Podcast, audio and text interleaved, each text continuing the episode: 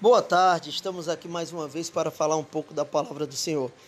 Imagina uma situação em que você passa por um local e vê uma pessoa caída no meio do caminho, qual seria a sua atitude?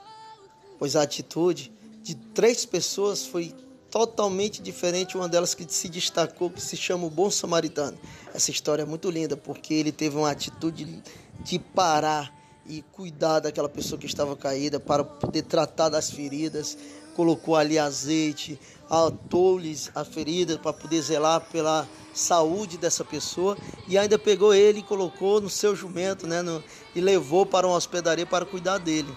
E ele teve o maior cuidado com ele, independente das obrigações dele. E quando ele pegou e voltou, que passou o dia, a noite, aliás, né, cuidando dessa pessoa.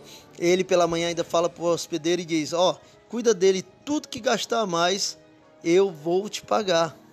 Sabe o que é que eu aprendo com isso? O nosso próximo é exatamente esse que está próximo a você. Entendeu? Então, valorize quem está próximo a você e dê o seu melhor.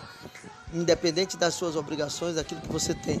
Porque aquilo que você faz de bem, com certeza você receberá em dobro. A, a melhor coisa que existe é nós fazer o bem. Tem uma frase que diz por aí popular que diz: fazer o bem sem olhar a quem, não é assim?